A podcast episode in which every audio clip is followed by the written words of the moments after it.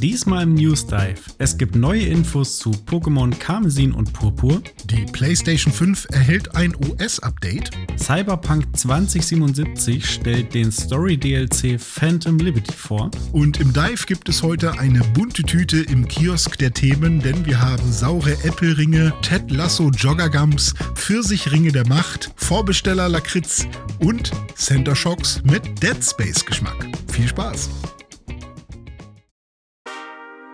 Pixelbook News Dive. Taucht ein in die Welt der Videospiele mit Dome und René. Einmal die Woche ziehen sie für euch die spannendsten Gaming News an Land und diskutieren leidenschaftlich über ihr liebstes Hobby.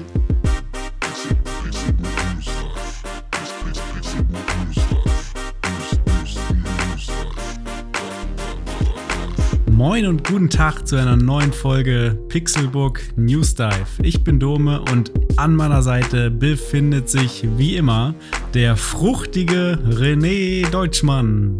Einen wunderschönen guten Tag, mein Name ist René Deutschmann und ich fühle mich heute wie ein Apfel, denn ich bin fruchtig. Ich bin quasi der Fruchtmax der ähm, Videospiellandschaft. Hallo. Hallo, du bist mir schon so ein Fruchtzwerg. Ja. Aber äh, apropos süß und Frucht und so weiter, um schon mal den Dive äh, äh, leicht vorwegzugreifen, eine Frage ganz wichtig: Was ist dein liebstes Teil aus einer bunten Tüte? Puh, das ist schwer. Das ist richtig schwer. Mhm. Also ähm, der Mix macht's natürlich, ne? Der Mix macht's. ähm, ist ja aber, auch bunt die Tüte, ne? Ja, richtig. Also ich mag ja tatsächlich sehr gerne so ganz klassische Geschichten, zum Beispiel so die Kirsche. So, mhm. Finde find ich eigentlich immer geil. So, so eine Haribo-Kirsche da drin, weißt du? Oder ähm, was ich auch sehr gerne mag, ist äh, jetzt keine Pfirsichringe, sondern der Pfirsich. Den, also der ja. so ein bisschen dieser Gelee-Pfirsich, ja, ne? auch der, sehr gut. Es gibt auch so Gelee-Sachen, die sind mir zu geleeig, aber der Gelee-Pfirsich mhm. von, ähm, von Haribo oder von anderen äh, Herstellern, der, wenn der so diese Konsistenz hat, ist, ist das schon ganz cool den Frosch oder den Hai. Ja. So solche Sachen bin ich das auch sind, Fan Das von. sind tatsächlich meine Favoriten. Wir ja. nennen sie immer Tierchen mit weißem Bauch. Ja, genau. Tierchen mit weißem Bauch. Meine absoluten ähm, Favorites. Aber ich check halt nicht, warum sie zum Beispiel, also jetzt, ich bleib mal bei Haribo, Fantasia. Mhm. Warum sind da diese komischen Dinos drin mit mit blauen Sachen oder diese Teufel-Dinger, die sind doch scheiße, oder? Will also, man die wirklich haben? Hm. Also ich esse die mit, aber ja. der geile Scheiß ist doch eigentlich der andere Kram, oder? Ja, aber da gehen die Meinungen auch echt auseinander, weil zum Beispiel ich finde auch die Schnuller dann so zum Beispiel mit am lämsten. Meine Freundin mm. hingegen, die feiert die Schnuller ja, total. Meine Freundin will nur Schnuller haben. Ich muss ihr immer Schnuller mitbringen. Also ich mag die Teufel und die ähm, die Dinos mag ich auch, aber am liebsten, wie gesagt, Tierchen mit weißem Bauch, mhm. Krokodile, Frösche und so weiter. Was ich ja aber komisch finde, ist, dass die Frösche, die kannst du ja auch einzeln kaufen, so mhm. nur Frösche. Und die Frösche, das sind die geilen Frösche. Mhm. Und dann gibt es ja noch Frösche, die du bei, ähm, wie heißt es, Co Colorado, Colorado drin mhm. hast. Und die sind aber irgendwie kleiner und schmecken auch anders. Ja, das, das, sind nicht sein, die gleichen ja. Frösche. Ja, das stimmt. Und irgendwie hat sich ja bei Colorado auch einiges geändert. Also irgendwann haben sie ja auch die äh, Fledermäuse mit dazu genommen. Und das war für mich auch ein ganz komischer Twist, weil eigentlich gehören die Fledermäuse daher nicht rein, meiner Meinung nach. Ich aber ich, ich liebe die Fledermäuse über alles, aber ich will die einzeln haben. In, in, in der, also ich brauche die nicht in Colorado drin. Mhm. Ich habe mich am Anfang eigentlich schon gefreut, dass sie da drin waren, weil, ey, cool. Aber was ich tatsächlich richtig gerne mag, sind diese Pico Balla oder wie die heißen. Oh ja, die sind lecker. Mhm. Ja, die mag ich sehr gerne, auch wenn sie noch lange Stangen sind. Das ist auch sehr geil. Ja. Diese, oh, die gibt es auch in, in, etwas größer und dicker, glaube ich. Dann heißt sie Zimbala oder so. Das ah, ist das okay, gleiche Zeug. Ja, gut, aber ähm, normalerweise sind die ja jetzt nicht unbedingt in so einer bunten Tüte, wenn man am Kiosk ist. Ne? Also, mhm. das, die hat man ja nicht unbedingt immer. Ähm, was, was No-Go ist, sind diese komischen ähm, ich weiß nicht, ob du die kennst, das sind so quasi, ich, ich nenne sie jetzt mal so UFOs irgendwie mit so Puder drin, so Esspapier-UFOs. Ja. Und wenn man die, äh, ich weiß nicht, man hat die wahrscheinlich ja, ja. nicht so oft gehabt, weil die ich sind weiß, mega nervig. Meinst. Da ist so, so, ja. so wie so Brausepulver, ja. irgendwas ist da drin, ja. Richtig dumm. Also ich weiß nicht, ob da irgendjemand da mal hingeht und sagt, oh, ich möchte mal nur die Dinger haben. Für 10 Euro diese UFOs, bitte. Ja. Und ich glaube, man ist sich irgendwie auch in der Allgemeinheit irgendwie einig, dass ähm, Trolley jetzt kein super krasser, ähm, weiß ich nicht, so, Gummihersteller ist, sag ich mal, der, der richtig geilen Scheiß macht. Aber nichts kommt an den Burger ran von Trolley. Ah, der Burger ist geil, ja. Ist schon irgendwie lustig. Also dieser, dieser eine Burger, den, also ich weiß nicht, der hat immer was. Und der war Mhm. auch immer ein bisschen, bisschen zu teuer, wo man so denken würde, also was heißt teuer, aber man hat sich den nie gegönnt, weil der halt so, der, das war kein 10-Cent-Stück, den man in, den, in, in, die, in seine bunte Tüte reinpacken konnte, sondern da musste man dann Euro oder 50 Cent oder so für bezahlen. Ich weiß gar nicht, ob Ja. man mittlerweile auch, äh, auch noch andere, so wie Katjas, irgendwie auch eine bunte Tüte kriegen kann, weil da gibt es ja auch mit richtig viele leckere Sachen, so wie, Ja. wie diese ähm, ähm, Glücksgefühle zum Beispiel, die sind sehr lecker. Ja, mittlerweile, ich mag auch Katjas echt gerne, weil ich von, äh, von allen Sachen, meine ich zumindest, die mit Gelatine gemacht sind, eher so Sodbrennen und sowas bekomme. Mhm. Und die ganzen Katjes Sachen, die kann ich viel, da kann ich viel mehr von fressen. das also, ist gut. ja. Apropos äh, Sodbrennen und Unverträglichkeiten, wie ist Ja. es denn mit Milch? Verträgst Oh, du Milch? Ja, Milch und wenn, ich wenn geschüttelt oder gerührt? Ich, ich äh, trinke sehr gerne Milch, vor allem wenn ich äh, Sodbrennen habe und auch in jeder Form, also ob es Hafermilch ist oder äh, Mandelmilch oder manchmal sogar Sojamilch. Ich bin nicht so der übelste Soja-Fan, aber jetzt gerade habe ich ein Mixgetränk, ein Soja- und Hafermilchgetränk. Äh, also es ist quasi beides in einem. Äh, dadurch ist es ein bisschen günstiger als reine Hafermilch. Äh, und das funktioniert ganz gut. Aber bei Pokémon zum Beispiel, äh, da habe ich ein Milch-Pokémon gefangen, nämlich Hokumil. Und ich bin gerade dabei, äh, alle 400 äh, Pokémon aus dem Galar-Dex äh, zu fangen, um ähm, ja, den Shiny Charm zu bekommen. Wenn man nämlich alle Pokémon äh, zusammen hat, bei Pokémon Schwert und Schild, bekommt man den Shiny Charm und mit dem äh, ist es wahrscheinlicher, dass man ein Shiny Pokémon findet.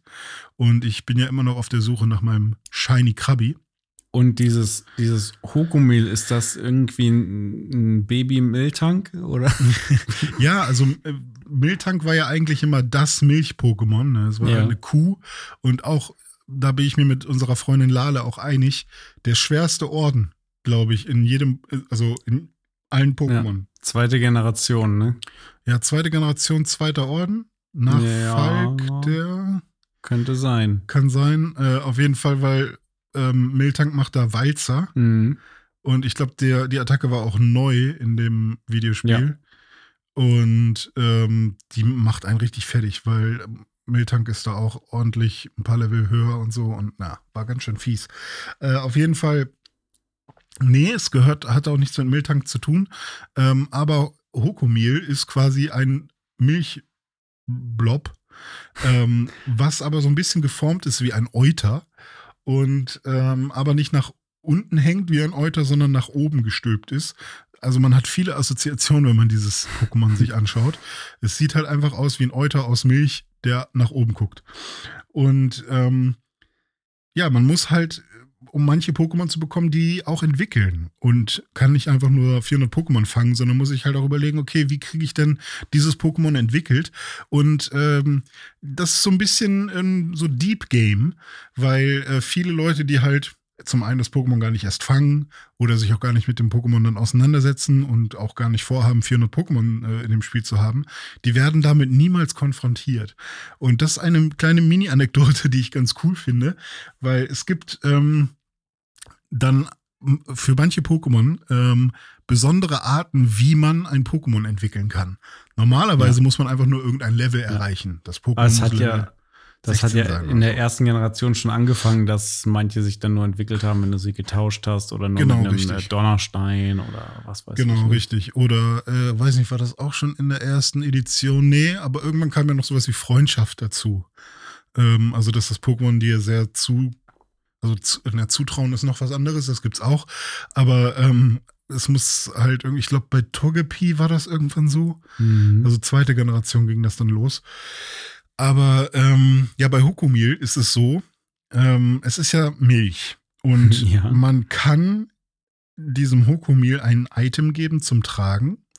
Und es gibt neun verschiedene Items, die es tragen kann. Und je nachdem, welches Item es trägt, also ergibt sich halt ein anderes Pokémon, in das es sich entwickeln kann. Die sehen an sich alle gleich aus, aber haben alle eine unterschiedliche Farbe sozusagen und auch sagen wir mal, eine andere Geschmacksrichtung. Wenn man dem Hokomil jetzt äh, dieses, ein bestimmtes Item gibt, bei mir war es so ein Klee, so ein Zuckerklee irgendwie, ähm, das habe ich dem Hokomil zum Tragen gegeben. Und ähm, dann, ja, ist auch ganz egal, auf welchem Level das ist, dann muss man sich mit seinem Charakter, wenn man das Pokémon in seinem Team hat, einfach irgendwo in der Welt auf, dem, auf der Stelle drehen im Kreis, bis man eine Pirouette dreht. Und äh, das bedeutet quasi, man schlägt die Sahne oder schlägt ja. die Milch zu Sahne. Und dann kommt daraus ein Sahne-Pokémon. Und ich weiß gerade gar nicht, wie es heißt, aber ich habe dann so ein grünes äh, Sahne-Pokémon gehabt, weil da eben so ein Klee drin war, so ein Zuckerklee. Und ähm, das war dann mein, meine Hokomil-Erfahrung, wie ich äh, das entwickelt habe. Und das fand ich sehr cool, dass man nicht einfach nur Pokémon irgendwie äh, mit Kämpfen aufleveln kann oder mit Tauschen oder einen Stein dran halten, so wie man es gewohnt war, sondern dass es jetzt halt auch andere Möglichkeiten gibt, ähm, ja, Pokémon zu entwickeln. Und es gab auch noch ein anderes Pokémon, da musste man die Switch auf den Kopf halten, zum Beispiel, während es ein Level-Up hatte. Nur dann entwickelt es sich. Und äh, das ist gerade ganz cool, das mal so zu sehen, weil das hätte ich wahrscheinlich niemals äh, herausgefunden. Das fand ich dann bei dem Design des Pokémons halt ganz cool, dass sie sich da an der Stelle halt auch diese Gedanken gemacht haben. Ja, das ist schon ziemlich kreativ. Also finde ja. ich, find ich auch gut, dass man da so mal ein paar andere Ideen hat, als jetzt nur irgendwie übers Level zu gehen bei der Entwicklung. Ja. Ja, ich würde sagen, wenn wir schon bei Pokémon sind, bleiben wir bei Pokémon und starten gleich rein in die News.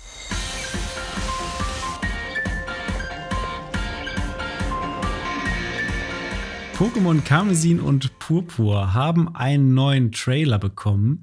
Die Spiele kommen ja schon in diesem November raus, am 18. November. Und so nach und nach released ähm, Nintendo immer mehr Infos über die Spiele.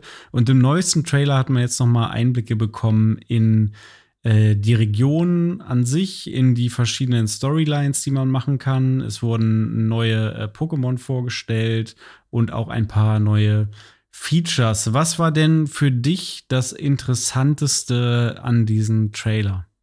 Hm, ich glaube, es sind dann die drei Storylines, die ja auch damit einhergehen, dass man die Welt frei erkunden kann. Also ja. so wie sie es ja auch schon vorher äh, angekündigt haben.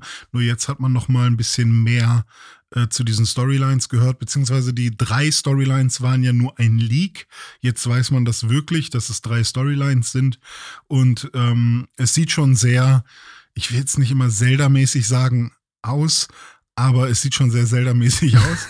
ähm, Breath of so, the Wild-mäßig, ne? Ja, genau, so dass man halt die offene Welt wirklich ähm, erkunden kann. Man schaut sich die Karte an, sagt, oh, das sieht interessant aus, da gehe ich mal hin und dann findet man da hoffentlich auch was. Zu diesen drei Storylines, ähm, man hat einmal, und es ist auch gar nicht so, so anders zu den, zu den alten Spielen, weil da gab es auch quasi schon immer mehrere Ebenen, mhm. nur dass man die halt sehr viel linearer abgearbeitet hat. Und äh, jetzt ist es halt so, dass man die eben parallel zueinander oder äh, meinetwegen kann man auch wahrscheinlich nur eine Storyline machen und die anderen beiden erstmal gar nicht oder so und trotzdem irgendwie die Credits sehen. Ähm, Weiß ich nicht, also ist nur eine Ver Vermutung. Aber diese drei Storylines beinhalten einmal ähm, die Arenen zu machen und die Pokémon-Liga ähm, zu bewältigen und dann der Pokémon-Meister zu werden. Als zweites ähm, gibt es quasi äh, also das Pendant zu Team Rocket, zu, der, zu den Bösewichten, sage ich mal so. Das ist das Team Star. Das sind ja. äh, aufsässige Studierende ähm, in, in, in diesem Kosmos, weil es ist ja in dieser Paldea-Region, ist ja die Akademie das ganz große zentrale Ding. Deswegen gibt es da überall Studierende und da gibt es jetzt so ein paar Aufsässige, die haben unterschiedliche Squads gebildet und so weiter.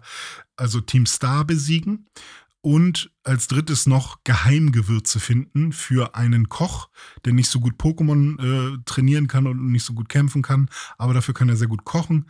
Und äh, das macht man, indem man äh, besondere Herrscher-Pokémon besiegt und dann findet man irgendwo Geheimgewürze und dann kann man noch coolere Sachen äh, kochen und das hilft einem dann. Was ich interessant finde, weil im Herrscher-Pokémon, das kennt man ja aus Pokémon Sonne und Mond, da hatte man ja im Gegensatz zu den äh, Arenen, hatte man ja diese Inselprüfungen und da musste man dann ja auch immer ein Herrscher-Pokémon besiegen. Das heißt, jetzt haben die das so ein bisschen einfach unter einen Hut gebracht und vereint. Stimmt. Ich dachte gerade die ganze Zeit an Legenden Arceus, dass es da Herrscher-Pokémon gab. Aber das waren keine Herrscher-Pokémon, sondern das waren ja einfach nur diese Pokémon mit roten Augen, die ein bisschen stärker waren. Mhm. Und dann ja schon diese Hüter-Pokémon, die da irgendwie. Hießen die Hüter-Pokémon vielleicht sogar? Kann Ähm, sein. Aber ja, Herrscher-Pokémon waren aus Sonne und Mond, richtig, du hast recht. Ja, das war da so ein bisschen der Ersatz für Arenen. Und jetzt hat man eben beides. Ne? Du Mhm. machst die Arenen, du machst auch die, die Pokémon-Liga. Ähm, du kämpfst gegen Team Rocket in Anführungszeichen, dieses Mal Ja. Team Star. Und machst eben diese, diese Challenge mit den Geheimgewürzen und den Herrscher-Pokémon.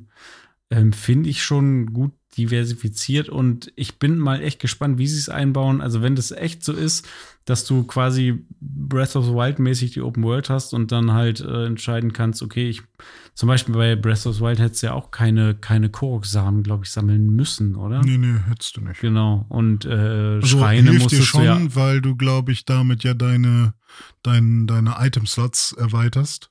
Ja, Und ja, es wäre halt schon sehr quatschig, es nicht zu tun, Genau. aber ja. Äh, Aber auch, äh, auch die, ähm, die Schreine, die man da hatte, die äh, hießen die Schreine, die kleinen? Ja, ja. ja. Ne? Das Mhm. waren die Schreine, da musste man ja auch irgendwie nur eine Handvoll machen, um da irgendwo. Äh, wofür war das nochmal? Ich weiß äh, doch, da man. kriegt man diese Kugeln ja. und die Kugeln hat man gebraucht, um. Weiß ich gar nicht mehr. Ich weiß auch nicht mehr, weil das Ding ist, man konnte ja irgendwie von vornherein, also sobald man das Tutorial gemacht hat, konnte man ja quasi zu Ganon gehen und gegen kämpfen und Ja. dann kann man das Spiel beenden. Aber ich weiß noch, dass es irgendeinen Grund gab, weswegen man eine Anzahl X an, an, ähm, an Schreien machen sollte. Vielleicht nicht musste, aber sollte ja, für ja, irgendwas. ja. Richtig, aber ich erinnere mich gerade überhaupt nicht mehr, wofür man diese, diese Kugeln benutzt hat. Hat man die irgendwo hingebracht? Wurde man dadurch stärker? Ja, hat man mehr Herzen und mehr Ausdauer bekommen vielleicht? Das kann Hat, sein. vielleicht hat man die da eingetauscht für, genau. Mhm. Ja, das, Das dass man dann an dieser, an dieser Statue Ja. diese Kugeln gegen, gegen Herzen oder Ausdauer eingetauscht hat. Das Genau. kann sein. Und dann Ja. gab es ja noch diese drei, äh, nee, vier größeren Dungeons da Ja, mit diesen Hütern. Titan sozusagen. Äh, aber auch die waren ja theoretisch optional. Musste man nicht zwingend machen. Ja, die helfen dir dann halt am Ende nicht, wenn du sie nicht machst. Genau. So, dann, Ja. Und wenn Pokémon dann auf so eine ähnliche Art und Weise funktioniert, fände ich das echt cool. Wenn ich zum Beispiel sage, äh, Team Star interessiert mich nicht, Herrscher Pokémon interessiert mich, ich will nur die Liga-Kämpfe machen oder so. Und dann Mhm. mache ich das halt. Oder erstmal das. Und wenn ich das durch habe, dann vielleicht noch was anderes. Finde Ja. ich schon cool, wenn ich mir das selber so zurechtlegen kann. Ja, ja, genau. Einfach sagen, hey, ähm, weiß ich nicht, die Story oder kann ja auch sein, dass plötzlich diese Geheimgewürzgeschichte irgendwie einen super interessanten Twist hat oder so und dann ist man gerade hooked und dann Ja. muss man, wird man aber nicht gezwungen, erstmal was anderes zu machen, sondern man Stimmt. kann dann erstmal diese Story weiterverfolgen, solange man möchte. Mhm. Und vielleicht wird es dann irgendwann zu schwer und dann sagt man, na okay, dann mache ich erstmal was anderes oder so. Und das generell finde ich ist eine schöne Sache. Und ähm, ich freue mich halt am meisten wirklich eigentlich darauf, auf die Karte zu gucken, zu sagen, oh, das sieht irgendwie interessant aus hier, da gehe ich jetzt mal hin. Und dann schaue ich mal, ob ich da hinkomme und ob da dann irgendwas ist oder ob da vielleicht Pokémon sind, die viel zu stark sind und dann muss Mhm. ich doch wieder zurück, äh, weil ich da gar nicht irgendwie es aushalte oder ich trainiere dann ein bisschen und dann komme ich da doch hin und ähm, so auf sowas freue ich mich halt, weil neben diesen drei Storylines hat man ja dann auch noch diese ganzen Grundmechanik, ne? Du siehst Pokémon überall und dann im Zweifel Ja. auch noch neue Pokémon, die wir jetzt noch gar nicht kennen und ähm, gleichzeitig hast du ja jetzt auch noch diesen ich sag mal, Treasure Hunt im Sinne von, dass du ja noch die ähm, Paldea-Formen oder wie, wie haben sie genannt? Ähm, nicht Paldea-Form, sondern die Ja. äh, ja. Terra- Terra-Typen. Terra, Terra-Typen, Terraform, ja. Ja, genau, die auch noch quasi Pokémon. machen kannst. Und das finde ich eigentlich ganz cool. Also da bin ich, ähm, ich, kann, ich kann mir sehr gut vorstellen, dass sie da ein gutes Rezept gefunden haben. Und ich lasse mich da gerne äh, überraschen und hoffe, dass es Spaß machen wird. Ja, auch wenn die Dito. Grafik nicht so immer noch nicht so. ja, Grafik, das wird auch wahrscheinlich auf absehbare Zeit nicht viel besser. Das eine, die eine Schneelandschaft sah halt einfach aus wie bei Halo Combat Evolved aus dem Jahr 2001 irgendwie. Ja, auf einem, auf einem Computer mit äh, niedrigsten Einstellungen. ja, ähm, aber es wurden auch noch drei neue Pokémon vorgestellt. Äh, Krimanso, Azugladis und Klibbe. Krimanso ist ähm, so eine Art Megaman, mhm. Feuer Megaman. Äh, der ist auch Karmesin äh, exklusiv. Azugladis ist dann quasi der, der Zero. Mhm. Das ist nämlich, äh, der hat so, so Klingen als Arme. Ähm, ja, sehen beide so ein bisschen Cyborg-mäßig aus. Azugladis gibt es dann nur bei Purpur. Und Klippe ist ein neues Krabi. oder ja, genau. Kingler oder was auch immer. Also eine neue Krabbe. Äh, also was für dich. Du bist ja großer Kingler-Fan. Ja, richtig. Also ähm, Kingler wird natürlich nicht ersetzt in keiner in keinster Weise, ne? Aber ähm, trotzdem finde ich es irgendwie ganz nett, dass da mal wieder äh, mehr Krabben-Pokémon. Immer gerne. So viele gibt es ja noch nicht. Wir haben jetzt vorhin nochmal geguckt. Es gibt schon so knapp zehn, würde ich jetzt sagen.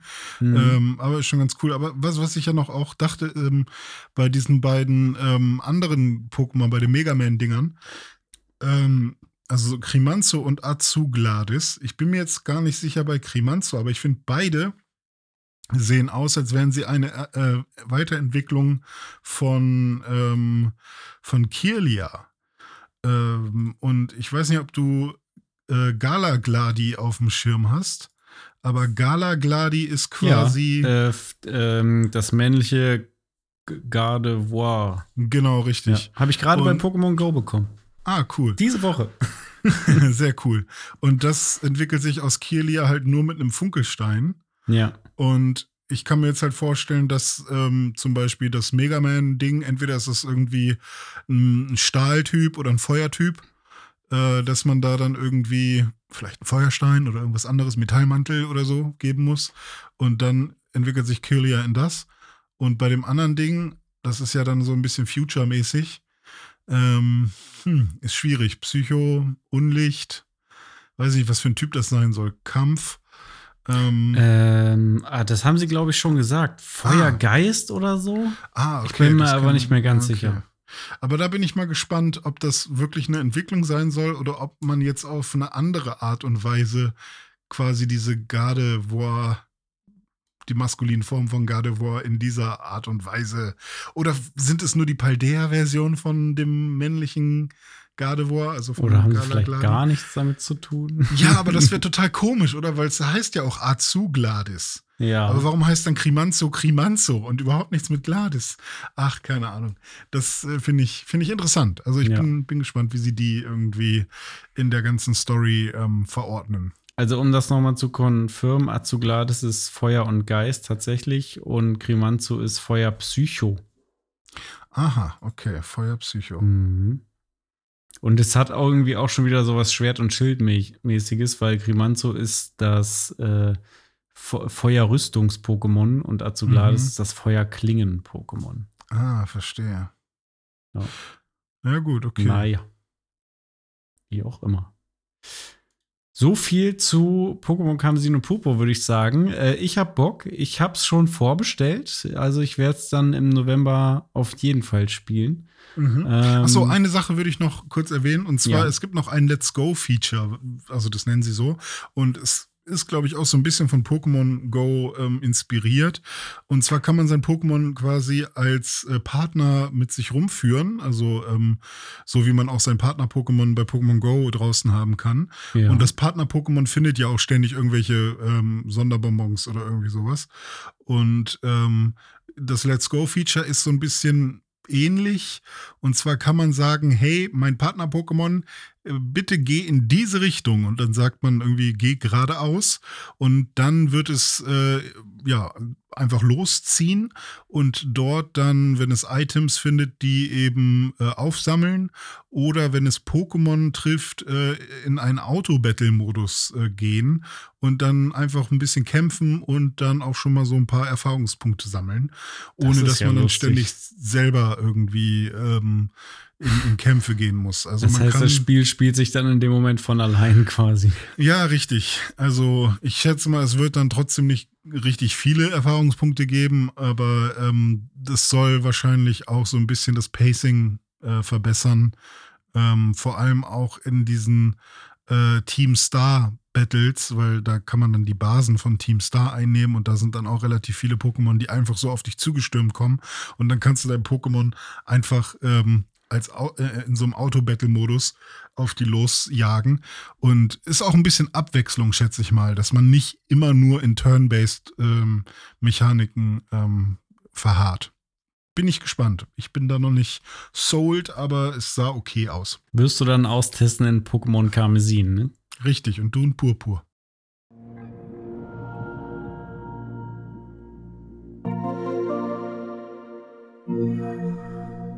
Oh, ich ärgere mich immer so, dass ich meine PlayStation 5 nicht an meinen schönen Monitor, den ich hier an meinem Rechner habe, anschließen kann. Beziehungsweise könnte ich, aber irgendwie habe ich das Gefühl, es geht immer was verloren. Ja, das stimmt auch, denn die PlayStation 5 hatte bis jetzt noch keine Möglichkeit, äh, 1440p auszugeben. Äh, das ändert sich jetzt aber, denn die PS5 bekommt ein OS-Update, wo dann der, äh, die HDMI-Videoausgabe mit 1440p endlich knappe zwei Jahre nach Release ähm, ermöglicht wird. Ähm, ich habe tatsächlich auf Twitter einiges dazu gelesen, wo sich Leute dann auch so ein bisschen echauffiert haben, dass das jetzt erst kommt, wo sich dann tatsächlich ein PlayStation-Entwickler oder ähm, ja, also nicht Entwickler im Sinne von Spiel, sondern einer, der die PlayStation-Konsole mitentwickelt hat, gemeldet hat und meinte, ja, Wäre schon cool gewesen, wenn es zum Launch gekommen wäre, aber bitte vergesst nicht, dass wir diese Konsole in einer weltweiten Pandemie irgendwie gelauncht haben und da lief nicht alles reibungslos und ähm, ähm, Mitarbeitergesundheit stand an erster Stelle und ich bin auch glücklich, dass das so war. Also mhm. ähm, auch krass, äh, dass so irgendwie sowas dann noch irgendwie hintenrum so rauskommt, dass auch das, äh, also die Pandemie und die Auswirkungen dafür gesorgt haben, dass solche ähm, Features einfach viel später kommen, als man, man Ja. denkt. Ne? Ja, Ja, ich aber- aber so, der Laie denkt ja wirklich, ja, komm mal, so ein 440p Ausgabending, das ist doch bestimmt einfach nur irgend so, ein, so eine Checkbox anklicken, Ja. oder? Ja, ja, für uns sein. ist es das dann am Ende, Ja, ja, aber. ja, so ist es. Freust du dich denn über Ja, also- 1440p? Äh, ich finde ja, wenn man dann halt wirklich in der Situation ist, und ich war es halt zwischendurch auch mal, äh, dann zu wissen, dass es jetzt gerade auch alles ähm, so funktioniert, wie es funktionieren soll und man nicht irgendwie, äh, die, also dass die Playstation quasi heißer läuft, als sie laufen muss und so weiter. Ähm, das ist irgendwie ein ganz gutes Gefühl, dass das jetzt auch wirklich funktioniert und dass man da nicht irgendwie mehr Daten raushaut als, als nötig und der Bildschirm irgendwie irgendwas runterskalieren muss, sondern da Ja. kommt halt genau das an, was passt. Und das ist irgendwie ganz cool, weil das erwartet man von so einem teuren Stück Technik dann, Ja. glaube ich, irgendwie auch. Ja. Und ähm, das ist aber ja auch nicht das Einzige, was jetzt mit dem OS-Update verändert wurde. Ein paar Kleinigkeiten, ähm, die mir jetzt bisher nicht gefehlt haben, aber die ich auf jeden Fall sehr äh, appreciate, sind zum Beispiel, dass man die Bildschirmanfrage oder Bildschirmfreigabe von einem äh, Partymitglied anfragen kann. Das heißt, wenn wir beide in einer Party sind, du spielst gerade mal wieder Dark Souls und willst mir irgendwie zeigen, wie krass du irgendwie irgendeinen Boss legen kannst, dann kann ich sagen, ähm, hier, äh, teil das doch mal mit mir und du musst dich nicht durch die, durch das ganze Menü fummeln, während du gerade zockst, sondern Ah, musst dann okay. einfach nur sagen, jo, ich gebe das jetzt frei. Also ich kann dir quasi die Anfrage schicken. Okay, du nimmst mir die Arbeit ab in dem Moment dann und ich kann Ja, in Ruhe genau. zocken. Ja, Oder, oder eben, ähm, du weißt vielleicht gar nicht, ähm, dass das geht. dass ich, oder wie? dass ich, nee, dass ich gucken will. Ach so. Ähm, und, oder wir reden gerade noch gar nicht, sind aber schon in der gleichen Party oder so. Und dann sage ich, ja, ich würde gern einfach mal mitgucken, mal schauen, ob er mir das freigibt. Ich probiere es einfach mal. Und dann ähm, mache ich die, frage ich die Bildschirmfreigabe an und dann sagst du, ja, okay, und dann kann ich halt Mittagessen und dabei dein, dein, deine Playtime irgendwie streamen. ja, das ist cool, ja. Ja. Und ansonsten müsste man sich halt immer, also müsstest du halt aktiv ähm, die Bildschirmfreigabe aktivieren und nicht andersrum.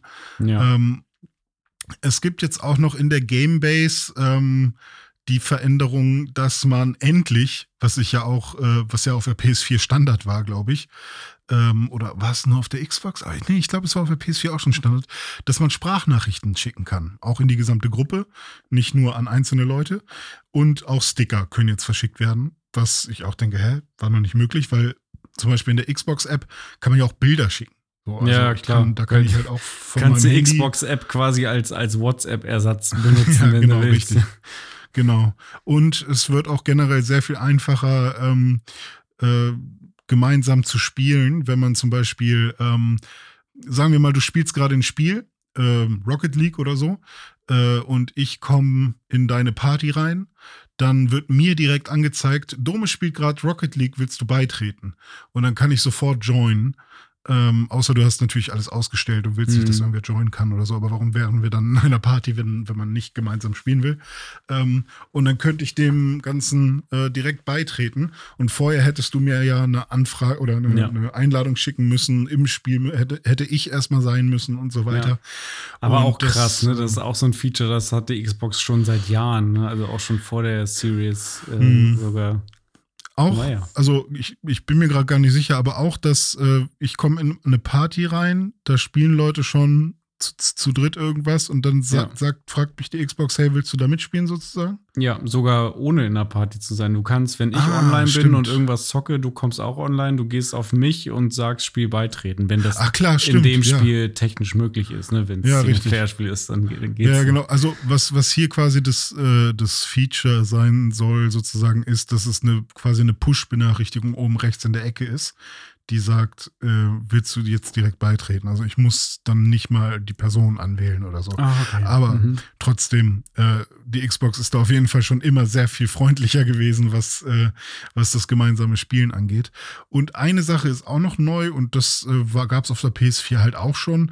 Man kann jetzt endlich wieder ähm, Spielelisten und Ordner sozusagen erstellen. Ähm, und ja, weiß ich nicht. Ich Mittlerweile brauche ich es nicht mehr so, weil ich halt gar nicht so viel Speicherplatz auf der ähm, PS5 habe. Ja. Ähm, weil irgendwie, na, wenn ich sechs Spiele drauf habe, ist irgendwie schon voll. Mhm. Und äh, auf der PS4 habe ich es aber wirklich sehr, sehr viel genutzt und fand das sehr cool. Und hätte es auch ganz gerne auf der Switch, ehrlich gesagt. Ist ähm, es da nicht auch gerade gekommen neu oder Kann so? sein, weiß ich gar Also ich weiß auf jeden Fall, dass auf der Switch auch mal ein Problem war, dass es nicht ging, aber ich hm. meine mich irgendwie erinnern zu können, dass da jetzt auch irgendwas kam. Ah, ja. Aber da ist es ja auch noch mal besonders schlimm, weil da hattest du ja nicht mal irgendein Menü, wo du irgendwie von oben nach unten scrollen kannst, sondern du musst ja immer komplett äh, horizontal hm. durchscrollen. Das ist ja total dämlich ja, bei der Switch. Das ist sowohl ähm, die Spiele, die du schon besitzt, zu durchsuchen, als auch neue Spiele, die du vielleicht kaufen willst, zu durchsuchen, ist beides sehr schwierig äh, auf der Switch, finde ich. Also ja. äh, der Store ist zwar um einiges besser als alte Stores von, von Nintendo, aber immer noch habe ich das Gefühl, dass, ähm, ja, weiß ich nicht, einfach nicht das finde, was ich mhm. irgendwie gerne ist auf PS3-Niveau. das, das kann sein. Ja. ja. Ja, aber äh, Dome, du bist doch bestimmt äh, auch in diesem Alpha Skip Ahead Ring von der Xbox, oder? Weil bei der Xbox gibt es nämlich auch ähnliche News, die wir hier nochmal schnell einschieben wollen. Ja, apropos OS und äh, Dashboard-Updates und UI. Ähm, die Xbox wird ein neues UI bekommen, also äh, auch ein neues äh, Dashboard. Und zwar ähm, wird man oder ist man jetzt gerade dabei, die ersten ähm, Skip Ahead äh, Alpha-Nutzer in diesem Xbox Insider-Programm auszustatten mit den, den ersten neuen Dashboards oder mit dem neuen UI. Ähm, das Ganze wird sich aber noch eine ganze Weile hinziehen, weil ähm, also Xbox Insider, weiß nicht, ob das bekannt ist, da, da kann man sich anmelden und, und dann kriegt man eben so Betas äh, oder eben Alphas für, für neue Features und äh, Updates von der Xbox und dieser Skip Ahead äh, Ring, das ist so für die Leute, für die aller, aller frühesten. Ne? Also es ist ja wirklich so, äh, Microsoft hat erstmal ein Feature nur intern, dann rollen sie es aus an ganz wenige Skip-Ahead-Leute, dann werden es dann irgendwann die Alpha-Leute, dann die Beta-Leute und ich glaube, es geht sogar noch weiter bis äh, Gamma und weiß ich nicht was, mhm. ähm, bis es dann irgendwann für den ganz normalen Standard-User rauskommt.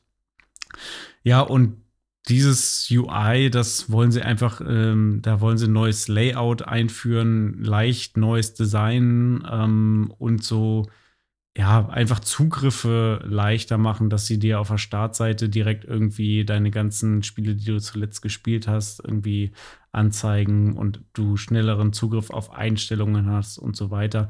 Aber da sind jetzt ehrlich gesagt keine, äh, keine Features dabei, wo ich sage, oh, das ist jetzt äh, mega bahnbrechend oder so. Mhm. Ähm, da doktern sie auch noch dran rum. Das Ganze soll erst 2023 dann wirklich flächendeckend ausgerollt werden. Ähm, und das heißt, für alle, die jetzt nicht in irgendwelchen Alpha-Insider-Programmen sind, die können Füße hochlegen und einfach abwarten und Tee trinken. Irgendwann nächstes Jahr kommt dann dieses Update. Ähm, man kann sich jetzt schon erste Bilder davon angucken. Es sieht auch nicht mal wahnsinnig viel anders aus als jetzt. Es ist ein bisschen aufgeräumter vielleicht, als das jetzt im Moment ist. Was gut ist, weil ich finde, ja, also es funktioniert schon, das, das Xbox Dashboard, aber so richtig geil finde ich es jetzt nicht. Vor allem die Startseite nutze ich im Grunde überhaupt nicht. Also alles, was auf dieser Startseite passiert, das Einzige, was ich dann nutze, ist vielleicht wirklich die drei, vier Apps, die oben angezeigt werden, so ähm, hm. die ich zuletzt benutzt habe. Du kannst dann da ja noch runterscrollen und runterscrollen und dann kommt irgendwann Game Pass und dann kommt ich irgendwann das alles irgendwann bla. rausgeschmissen, weil man kann das ja editieren ja. quasi und ich habe alles quasi clean gemacht so und alles rausgeschmissen. Und was man ja eigentlich wirklich nur benutzt, ist Xbox-Button und das, worum, also genau. Dieses, dieses Menü über den Xbox-Button. Genau, genau eigentlich müsste Game das das Menü sein. Eigentlich Richtig. müsste das das sein, was man immer sieht. Und dann ja. wäre eigentlich gut. Ja. ja. genau so ist es. Weil du drückst den Knopf und dann gehst halt auf Einstellungen oder auf Freunde oder auf meine mhm. Games und genau, genau so, so läuft's. Äh, deswegen, also auf jeden Fall gut, dass sie da jetzt mal weiter dran arbeiten, weil das ähm, Dashboard, so wie wir es haben, das haben wir ja jetzt auch schon echt lange. Ne? Also, das ist ja im Grunde das, was irgendwann mal mit der Xbox One eingeführt wurde. Klar, das hat sich dann noch ein bisschen entwickelt. Am Anfang war es noch mehr mit diesen Kacheln und so. Ähm, aber es ist trotzdem, es ist immer noch eigentlich ein Xbox One Dashboard. Mhm. Und da ist es gut, dass wir jetzt zum einen schon mal ja das 4K-Update irgendwie vor kurzem bekommen haben. Ja, und stimmt. auch gut, dass sie ja da jetzt noch weiter, weiter dran arbeiten. Aber wie gesagt, äh, nächstes Jahr sind wir dann schlauer. Und im Jahr 2077 wird es bestimmt auch ein schönes äh, Xbox-Dashboard geben.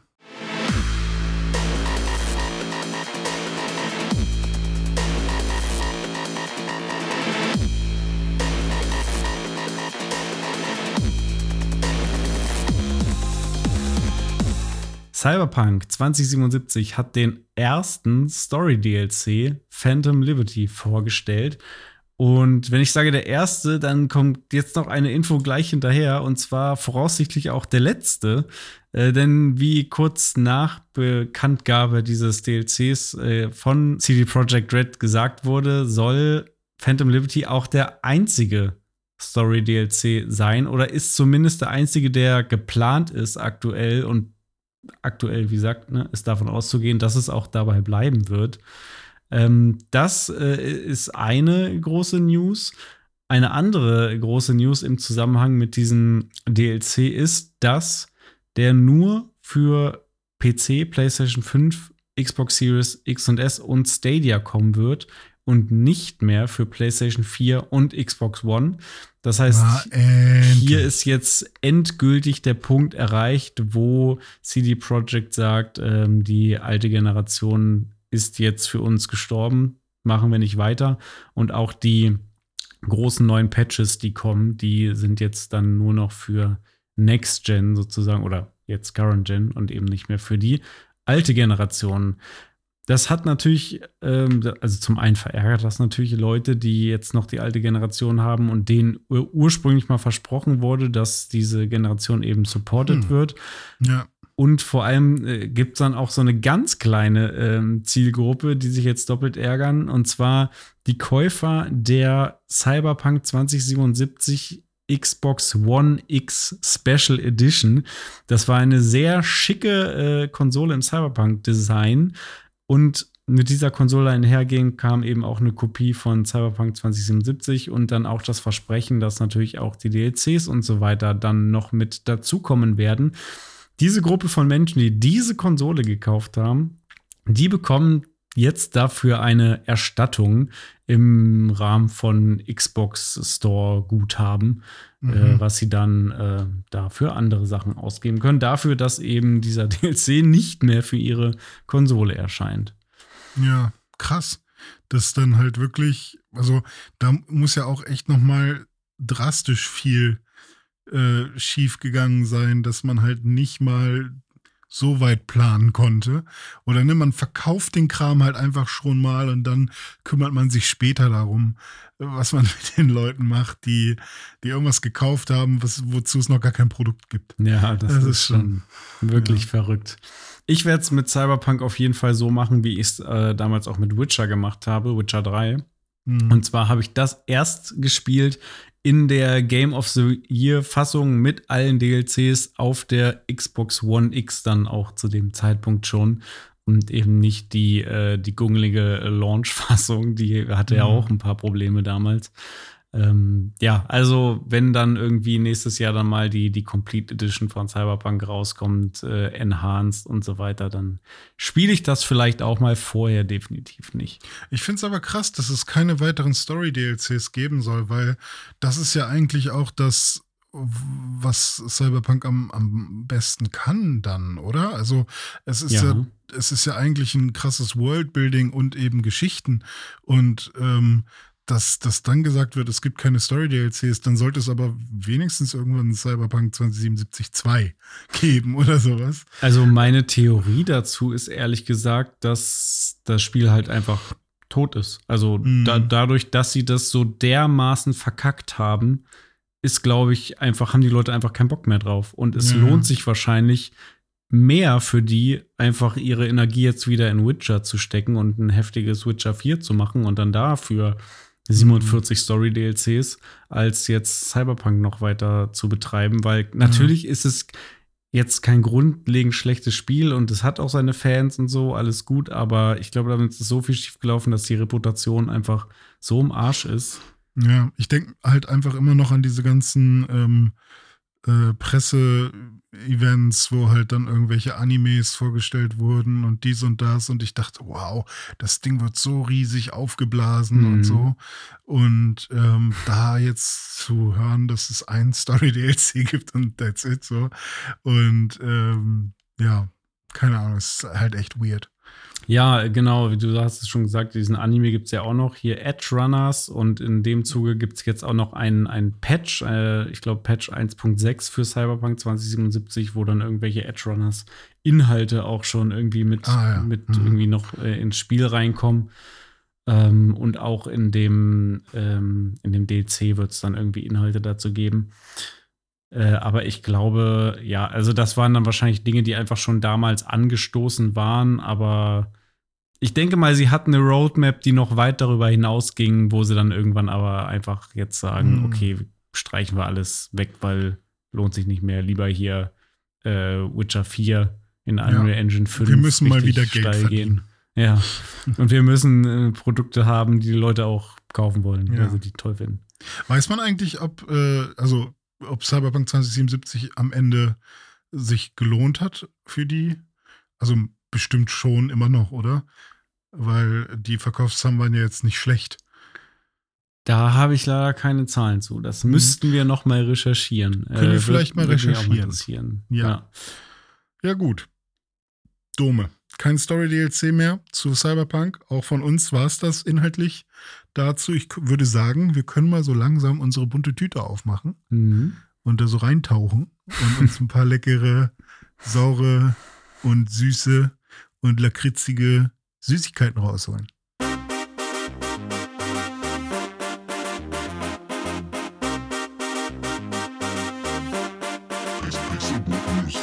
Mmh, das ist aber lecker hier. Uh, lecker, lecker, bunte mmh. Tüte. Ja, mmh, toll. ja, liebe Leute, heute haben wir einen bunte Tüte-Dive, denn wir haben nicht ein großes Thema, worüber wir uns jetzt äh, mal hier in aller Ausführlichkeit unterhalten wollen, sondern wir haben viele kleine Themen heute mitgebracht. Auch so ein paar Themen, die jetzt nicht äh, direkt äh, Gaming-related sind, aber zumindest in dem ganzen Technik- und Unterhaltungskosmos stattfinden. Angefangen mit der Apple Keynote, die diese Woche stattgefunden hat die, die Far-Out-Präsentation von Apple, die habe ich mir reingezogen, du auch, René. Und ja. äh, da wurden ein paar interessante neue Produkte vorgestellt. Und ähm, die wollen wir jetzt, wie gesagt, nicht in aller Ausführlichkeit durchgehen. Aber ich fand es ganz interessant, weil äh, ich nämlich schon seit langem auf äh, eine neue Apple Watch geschielt habe. Meine aktuelle Apple Watch ist die Series 2 von 2016. Die ist mittlerweile schon ein bisschen in die Jahre gekommen. Und deswegen war ich ganz gespannt drauf, was da dieses Mal vorgestellt wird. Und zu meinem Glück und zum Leid vieler anderer Personen, die jetzt nicht so Apple Watch interessiert waren, äh, waren, ich glaube, die erste 30, 40 Minuten dieser ja, Keynote ja. nur Apple Watch Content.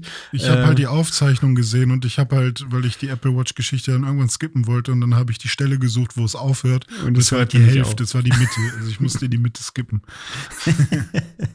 ja, ähm, genau, viel Apple Watch und zwar äh, gibt es natürlich eine neue Apple Watch Series 8 die sich aber nicht wahnsinnig von der ähm, Series 7 unterscheidet. Sie hat irgendwie noch einen Temperatursensor und äh, Aufprall, äh, Crash Detection irgendwie für, für Autounfälle, sowas. 256 äh, G oder 250 G oder ja. so kann sie detekten. Also es genau. war schon krasse Zahl auf jeden Fall. Ja. Das, genau, das hat die und äh, tatsächlich ist das auch die Apple Watch, die, die ich mir jetzt ähm, zulegen werde, die Series 8. Nicht wegen diesen tollen neuen Features, sondern ähm, weil es, weil ich eigentlich eh schon, ich wollte eigentlich schon die Series 7 haben ähm, in Edelstahl, um die mal irgendwie ein bisschen schicker zu haben und nicht dieses äh, Billo-Aluminium äh, zu haben. Und naja, da jetzt die Series 8 rausgekommen ist, wäre es, glaube ich, irgendwie blöd, jetzt äh, dann die alte Version zu kaufen. Deswegen wird es dann halt jetzt eben die neue. Dann haben sie noch die Series, äh, nicht die Series, sondern die SE vorgestellt, aber das ist ja so ein bisschen das absolute Einstiegsmodell, was jetzt aber auch ein paar neue Features bekommen hat und äh, einen neuen Chip. Und dann das große Apple Watch, ja, Highlight, jetzt nicht für mich persönlich, aber so mhm. für Apple wahrscheinlich, die Apple Watch Ultra und das ist ähm, ein sehr interessantes Produkt, finde ich, weil das ist einerseits zwar jetzt sozusagen das, das Pro-Modell, also das Top-Line-Modell der Apple Watch. Andererseits ist es aber für eine sehr spitze Zielgruppe, habe ich das Gefühl. Und hässlich. Ja, und hässlich. Das ist mein Problem, was ich mit dieser Apple Watch habe. Weswegen ich die mir nicht zugelegt habe, obwohl die, die ich jetzt gekauft habe, irgendwie nur 50 Euro günstiger ist. Also preismäßig hätte ich auch die holen können, aber die ist halt einfach nicht schön. Die ist halt einfach mhm. fucking hässlich, aber halt super äh, nützlich. Die ist irgendwie viel größer, die ist 49 Millimeter, die ist doppelt so hell wie die normale Apple Watch. Die hat doppelt so viel Akkulaufzeit, irgendwie 36 Stunden. Also so weit, so gut, alles mega gut. Dann hat die ein Titangehäuse. Ähm, äh, dann das Display ist ähm, nicht rund, sondern so abgeflacht und ja, quasi protected noch von den Seiten. Und mhm. auch die, die Krone, die Digital Crown ist an der Seite noch protected. Ähm, weil diese Uhr mehr oder weniger für extrem Situation und Extremsportler gedacht ist. Also man kann damit irgendwie 100 Meter tauchen, man kann damit klettern gehen, man kann damit irgendwo in einer Wüste joggen und Waypoints setzen, um nicht verloren zu gehen. Also für solche Dinge wird die vermarktet irgendwie auf dem Mount Everest klettern und so weiter. Das sind mhm. so die, die Dinge, die ähm, ja, für die diese Uhr gemacht ist. Auch wenn wir beide natürlich wissen und auch ihr, dass äh, irgendwelche Tech-Nerds dann äh, mit dieser Uhr im Starbucks sitzen und dann da irgendwie ihren, ihren Waypoint setzen können Aber und nicht verloren Dome zu gehen. und ich führen ein sehr extremes Leben. Also, ja, total, total. ja. So in, äh, von Braunschweig nach Wolfsburg, da können auch mal krasse Sandstürme plötzlich mhm. auftauchen und dann weiß man nicht mehr, wo man ist. Oder ja. in Hamburg, wenn da plötzlich mal Fischmarkt ist und äh, ist schon. Ja. Heute hat es in Braunschweig sogar geregnet, ne? Also wenn man da nicht eine, eine, Apple Watch Ultra braucht, dann weiß ja, ich auch nicht. Ohne Witz. Und vor allem ist es dann ja auch so glitschig, da muss man so eine fette Krone haben, die man da auch findet, ne? Ja. Am Arm. Naja. Ja, naja. gut, okay. Schade, dass sie halt so, so wuchtig und klobig ist, weil vor allem die Akkulaufzeit, ich meine, klar, wahrscheinlich ist es halt die Größe, ne, die, die das halt ausmacht, aber die Akkulaufzeit und meinetwegen auch die Helligkeit, das sind halt wirklich so Sachen, die äh, hat man natürlich gerne bei so einer, bei so einer Uhr. Ja. Aber was ich auch nochmal sagen wollte, ist, sechs Jahre ähm, ist deine jetzt quasi alt. Ja. Und das ist ja eigentlich eine super gute Zeit. So. Also das hat sich dann ja zum einen richtig gelohnt. Hast du die auch sechs Jahre lang gehabt oder hast du die irgendwann äh, später ich gekauft? Die oder? fünf Jahre lang, glaube ich, gehabt, weil Ach ich sie meinem Vater abgekauft habe. Der hat die ja. äh, gekauft, dann hat er sie ein bisschen benutzt, aber dann war das irgendwie nichts für ihn. Dann habe ich die damals von abgekauft. Das ja. heißt auch noch mal weniger bezahlt. Und dann ist ja sowieso auch nur die Alu-Variante gewesen. Also das war jetzt preis-leistungsmäßig voll okay, äh, weil ich habe die jetzt mhm. echt lange benutzt und funktioniert auch noch, ist halt nur mittlerweile schon recht langsam so von den Apps. Und wie gesagt, ich würde halt gern einfach mal eine schickere haben. Deswegen Wird die, die eigentlich warm? Variante. Nö. Ist, okay. nö, ist mir nie aufgefallen. Mhm. Ja, okay. Ich äh, ja, bin, bin da auf jeden Fall auch immer dran und verfolge das. Ich bin halt einfach jemand, der nichts gern, also einfach immer, wenn ich Uhren hatte oder Armbänder oder so, habe ich die für drei, vier Tage getragen und dann habe ich sie wieder äh, abgemacht. Ähm, und also so ein Fitbit habe ich eine Zeit lang mal länger getragen, mhm. weil ich die Infos halt doch dann interessant fand, aber äh, dann aber auch irgendwann wieder nicht, weil morgens, wenn ich aufstehe, ist es, ich brauche nur meine Brille und der Rest, der soll wegbleiben.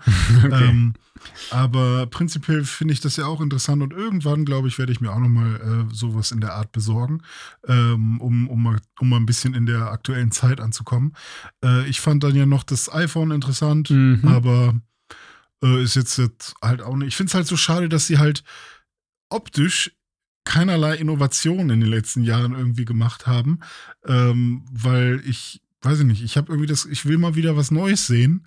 Und vielleicht sind sie jetzt aber auch einfach bei dem Design angekommen, was man nicht mehr groß verbessern will. Aber hast du doch jetzt dieses Jahr zum ersten Mal seit, äh, keine Ahnung, fünf Jahren hast du ja mal wieder eine Änderung. Was denn? Dieses Jahr hat man in den Pro-Modellen, also iPhone 14 Pro und iPhone 14 Pro Max, nämlich eine Designänderung zu den letzten Jahren ähm, mit dem, ich glaube, es war das iPhone X, äh, mit dem sie, oder 10, mit dem sie ja die, die Notch sozusagen eingeführt haben. Und jetzt hat man zum ersten Mal nicht mehr die klassische Notch, also oben diese Einkerbung im Display, sondern die Notch ist jetzt innerhalb des Displays. Ähm, das heißt, es ist keine Notch mehr, sondern es ist jetzt eine Pille sozusagen äh, im, im Display und über der Pille ist aber auch noch Display. Und was Apple ja gerne macht, ist, sie machen Schwächen zu Stärken und nennen das ganze Ding Dynamic Island und haben das softwareseitig so integriert, dass diese Pille, die da oben ist und ausgeschnitten ist, äh, sich immer erweitert, äh, kontextsensitiv für gewisse Widgets, Benachrichtigungen, App-Funktionalitäten, äh, Notifications etc. Das heißt, wenn du dann irgendwie eine Nachricht kriegst, dann wird diese Pille sozusagen oben, die vergrößert sich sozusagen, indem halt ein Teil des Displays dann da schwarz wird und es sieht aus, als würde diese Pille halt äh, größer werden und dann steht da irgendwas drin. So. Und das gibt's halt für alle möglichen Apps für alle möglichen Varianten von Dingen, die da angezeigt werden können. Groß, klein, äh, nur links daneben was Kleines oder größer über den ganzen Display, Musik und so weiter und so fort. Das heißt, das ganze OS ist so ein bisschen auf diese Pille getrimmt.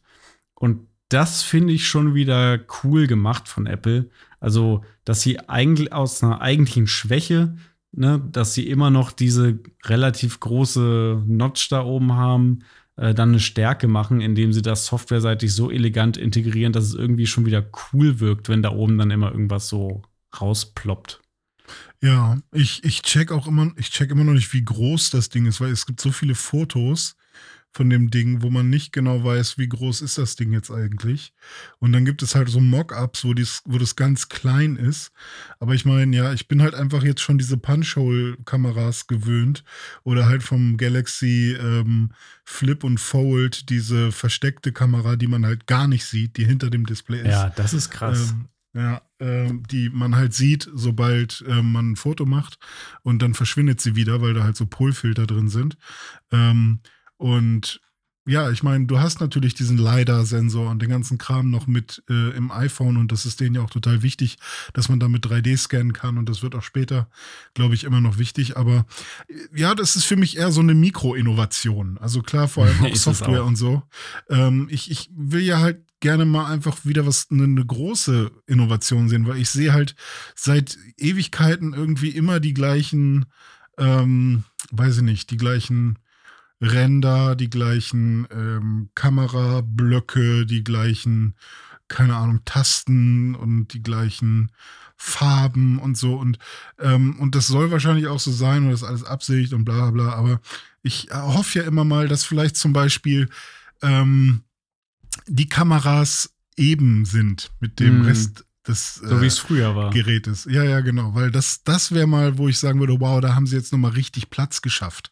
So, da haben sie ja mal richtig äh, irgendwie nochmal die Technik darin irgendwo nochmal so viel kleiner hinbekommen, dass die, dass die Kamera nach drinnen passt, sozusagen. Mhm.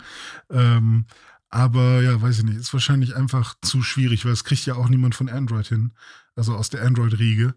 Ähm, die Kameras wirklich mal nach, nach innen zu versetzen. Ähm, aber naja, ist, ist schon okay. Also ich bin noch nicht wieder jetzt so gehuckt.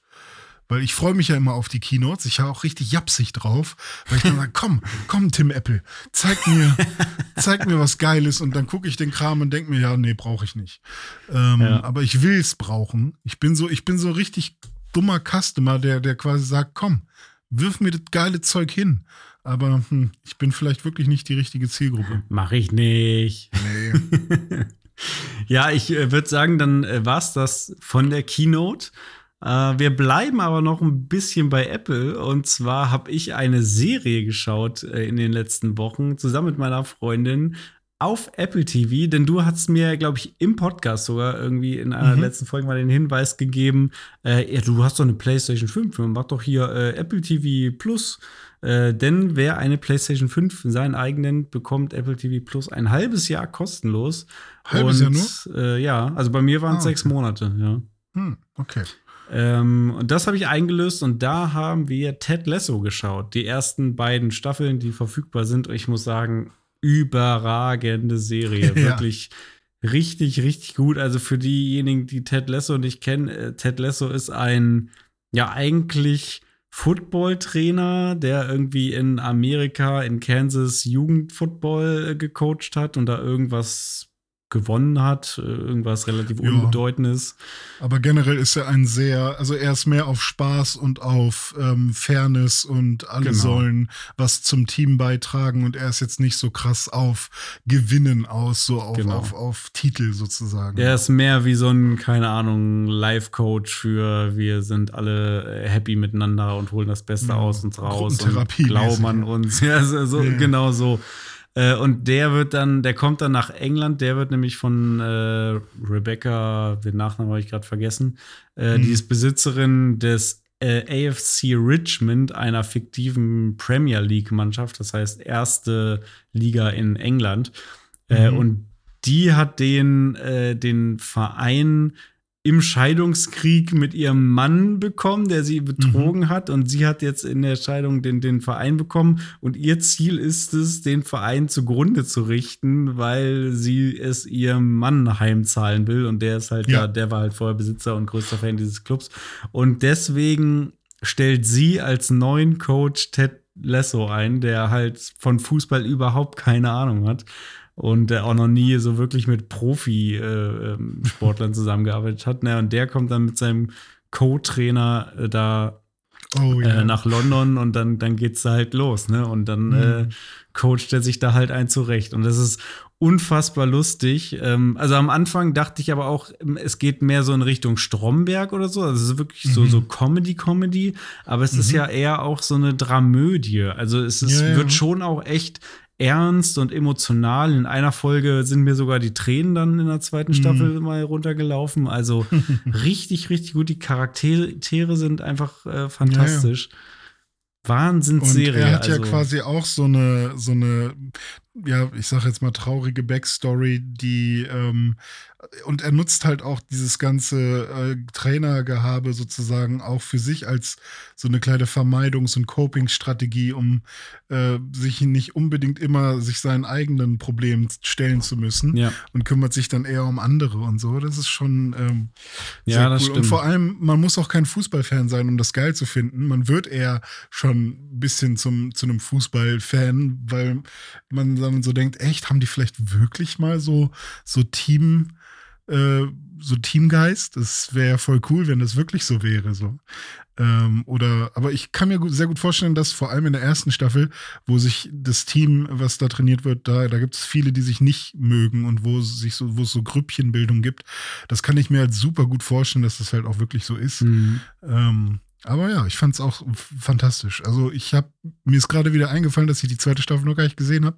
Deswegen freue ich mich gerade, dass ich wieder. Wow, unbedingt, unbedingt gucken. Ja, ja. steht der ersten in, in nichts nach. Also mega, mega gut und ich freue mich jetzt schon auf die dritte Staffel. Ich glaube, die soll, glaube ich, sogar noch dieses Jahr kommen, irgendwie Ende des Jahres oder so. Ich bin sehr hm. gespannt.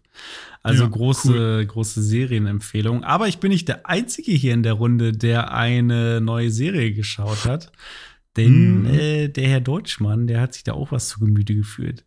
Genau, ich habe mir die Pfirsichringe der Macht angeschaut. Also ähm, Herr der Ringe hat ja, äh, also damals konnten wir das gar nicht glauben, als es äh, als die ersten äh, Nachrichten kamen, dass Amazon eine Herr der Ringe-Serie macht.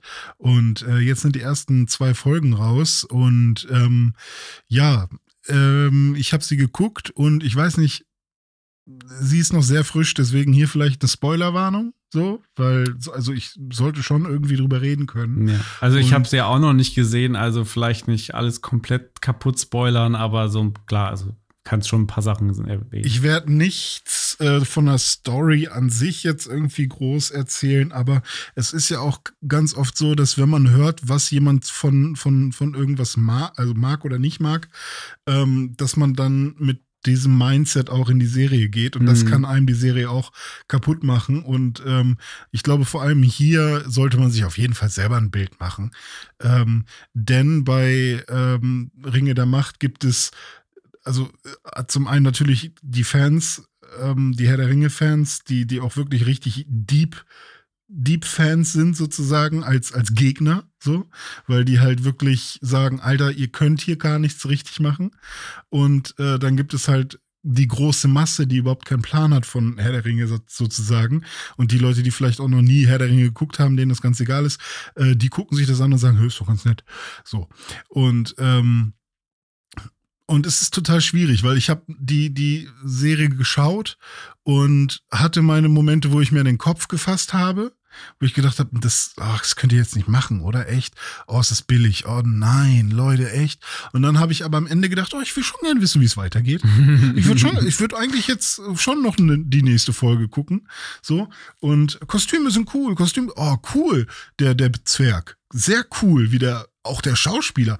Ich kenne keinen dieser Schauspieler. Auch der Schauspieler, krass. Nice aber dann halt auch andere Besetzungen, die dann überhaupt nicht nice sind. Mhm. Ähm, und viel wirkt halt sehr kalkuliert, so Amazon kalkuliert, wo du dann wirklich so denkst, okay, die mach, haben das jetzt wirklich nur so gemacht, um noch mehr Leute in das Prime-Abo zu ziehen, um halt möglichst viele, viele Leute abzugreifen, die da mal Bock drauf haben und oh, da, der Herr der Ringe, große Marke, ich guck da mal rein. Und wer Prime, wer ein Prime-Abo hat, wo habe ich denn das gehört noch? Also das, da gibt's dann halt auch noch so eine, ich glaube von Wolfgang M. Schmidt, der hat danach halt, der hat direkt eine Filmanalyse gemacht und hat gesagt, ich werde keine einzige Minute mehr mit dieser Serie verbringen. Also der war da sehr kritisch auch zu.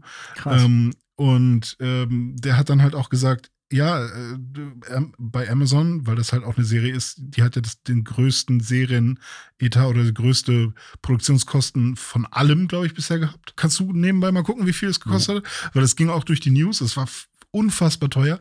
Und ähm, natürlich wollen die jetzt ähm, dass, dass sich das rentiert und nicht nur, dass Leute halt den Videoservice nutzen, sondern es geht halt darum, dass die Leute ähm, sich ein Prime-Abo machen und wenn so, sobald sie ein Prime-Abo haben, ähm, sorgt es auch dafür, dass sie vielleicht mal mehr bestellen, äh, weil, weil sie haben ja Prime und dann, dann ist äh, die, die Hürde niedriger.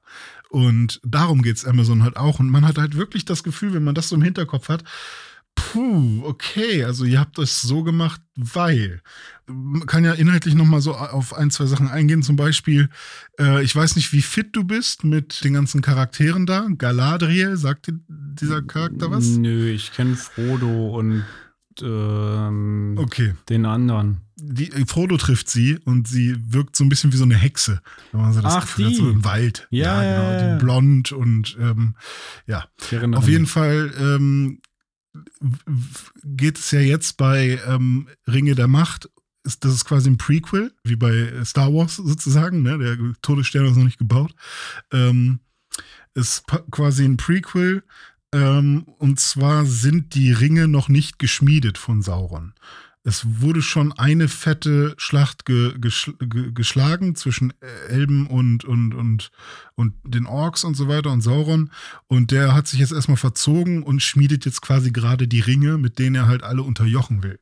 Und ähm, Galadriel ist auf der Suche nach ihm. Und Galadriel wird dabei porträtiert, wie ich sie halt niemals gesehen hätte. Und sie wird Commander genannt die ganze Zeit. Und sie ziehen durch, durch Eiseskälte und sind irgendwann in einer Höhle, äh, wo Sauron wahrscheinlich war, wo irgendwas geschmiedet wurde, äh, wo auch ein krasser Eistroll ist. Und dann schlitzt sie den auf, wie sonst was für ein rachsüchtiger, krasser Kämpfer. Und all ihre äh, fünf, sechs, sieben männlichen Begleiter sagen, wir gehen nicht weiter, wir legen unser Schwert runter und sie ist aber die Einzige, die immer noch weiterziehen will und so. Das passt für mich vorne und hinten einfach nicht und macht so Backflips und so eine Geschichten. Und ähm, da merkt man halt, okay, das ist schon sehr für, für, für, die, für die große Masse, sage ich mal, gemacht. Hm. Und jetzt nicht. um- Marvelisiert. ja, so ein bisschen. Ähm, aber an anderen Stellen kriegen sie es dann schon wieder ganz gut hin. Aber ich finde halt auch wirklich, dass das, äh, das Writing, also die Skripte, das, was die Leute sagen, ähm, das war auch schon bei Herr der Ringe nie wirklich ähm, super krass, dass man da irgend, also was heißt super krass? Ich fand bei Herr der Ringe in der Trilogie hat immer alles sehr gut zusammengepasst. Das war in der Welt schlüssig. Also wenn Legolas irgendwie gesagt hat, ähm, heute Nacht äh, eine rote Sonne geht auf, heute Nacht wurde Blut vergossen oder sowas, ähm, dann ist das irgendwie zwar ein cheesy Satz und so, aber trotzdem passt das, weil Elben reden halt so. Und ähm, das, das war irgendwie nicht irgend, das ist nicht aus der, er ist da nicht aus der Rolle gefallen oder sowas. Und jetzt hat man die ganze Zeit das Gefühl, dass die da die ganze Zeit Sachen sagen, die niemand sagen würde und die auch überhaupt nicht cool sind und einfach nur die ganze Zeit bedeutungsschwangere Dinge, die versuchen halt das nachzumachen so ein bisschen. Aber insgesamt ist es jetzt auch nicht so, dass ich sage, wow, als jemand, der so ein bisschen zwischen den Stühlen steht, also ich bin jetzt nicht jemand, der 100% Hardcore Lord of the Rings Fan, wenn sobald ihr da irgendeinen äh, mit den falschen mit der falschen Augenfarbe irgendwie castet für eine Person, bin ich raus, ähm, sondern halt ich mag die Herr der Ringe äh, Trilogie, ich find's schon und mag auch den Hobbit. Ich fänd's cool, wenn alles ungefähr so einigermaßen Tolkienisch ist. Also ich sehe mich halt wirklich sehr zwischen diesen Stühlen, weil ich, ich habe echt einiges, was mir, was mir nicht gefällt, was, ähm, wo ich halt wirklich das Gefühl habe, wow, da, das ist halt echt einfach nur so eine Produktion, um, um irgendwie Leute abzugreifen. Und auf der anderen Seite werden aber natürlich, vor allem bei dem Budget, jetzt haben wir es auch rausgefunden, äh, 388 Millionen Euro. Okay, da sind wir noch ein bisschen weiter weg von einer Milliarde. Ja. Ähm, äh, Aber für eine Staffel. Ne? Ja, ja, das okay, muss genau, man sich ja. schon mal reinziehen. Richtig, Fast ja, 400 Millionen Euro für eine Staffel. Richtig. Ja, ja. Ich, ähm, ich bin da, ich bin da so echt zwischen den Stühlen. Wirst du weiter gucken? Ja, schon, aber ich werde, ich, ja, ich werde es halt, glaube ich, irgendwann, wenn das jetzt nicht viel krasser wird, werde ich es, glaube ich, nur mit einem Auge verfolgen. Mhm. Also es ist jetzt, glaube ich, pff, also weiß ich nicht, ist jetzt nicht, wo ich sagen würde, ja geil, endlich gibt's die Herr der Ringe äh, Serie, die, die, auf die habe ich schon die ganze Zeit gewartet, weil auch an den Trailern habe ich schon immer gedacht, oh nein, es sieht aus wie, als hätten sie irgendwelche ähm, Assassin's Creed Cutscenes nachgestellt oder so. Oder als hätten sie zu viel Vikings geguckt und jetzt stellen sie diese Sachen nach und so. Und es kann locker entertain und es ist bestimmt auch irgendwie für viele Leute super cool und was auch immer, aber ich, ich weiß nicht. Also Also für dich halt so, so ein bisschen enttäuschend wie für mich die, die Halo-Serie anscheinend. ja, das kann gut sein. Nur dass halt wirklich das Production Value sehr, sehr hoch ist. Mhm. Ne? Also du hast halt Das war bei. Halo jetzt, glaube ich, auch nicht gerade Low Budget, aber Ja, ja. wahrscheinlich keine äh, 400 Also, Millionen. ne, Kostüme sind krass, Effekte alle krass. Ähm, die, die Schauspieler, ich finde halt zum Beispiel Galadriel ist keine gute Schauspielerin und auch den Elrond, den sie gecastet haben, das ist ja Agent Smith gewesen im, im Herr der Ringe. Genau. Ja, genau. Der Wie sieht heißt der jetzt halt denn? aus wie, wie ein Gollum irgendwie, keine Ahnung, sorry, da- das so sagen zu müssen, aber der sieht halt einfach falsch aus, finde ich. Ähm, ich sehe, was sie da machen wollten und wo sie die Ähnlichkeiten sehen, aber ah, äh, keiner funktioniert für mich nicht. Und ähm, ja, ich bin gespannt, wie es weitergeht, weil ja, wir sind halt auch in, einem anderen, in einer anderen Zeitrechnung quasi. Wir sind sehr, sehr früh jetzt in, in diesem ganzen Mittelerde-Ding. Und äh, jetzt gibt's quasi auch, sie dürfen ja zum Beispiel auch das Wort Hobbit nicht benutzen in der gesamten Serie, weil Oh. das trademarked ist. Hä? Wie? Von wem? Ich weiß nicht genau, wer das getrademarkt hat, ob es jetzt Warner Brothers war oder weiß nicht, wer, wer hat Hobbit getrademarkt. Ähm, ich schau mal kurz. Das hat Warner Brothers gemacht, genau. Und Warner Brothers hat äh, Hobbit ähm, äh, getrademarkt, den, den, den, das Wort. Deswegen heißen die Harfoots, also Halbfüße.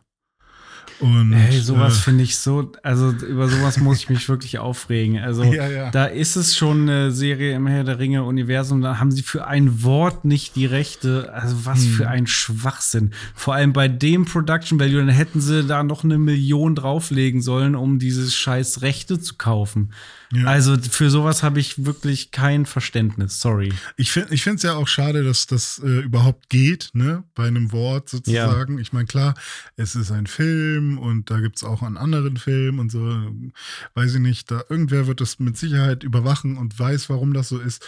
Ähm, aber es ist ja genauso wie mit dem Spider-Man-Ding, ne? Also, dass Spider-Man da ständig irgendwie kein, nicht bei den Avengers dabei sein durfte und ähm, ist ja halt auch immer nervig für, für alle Ja.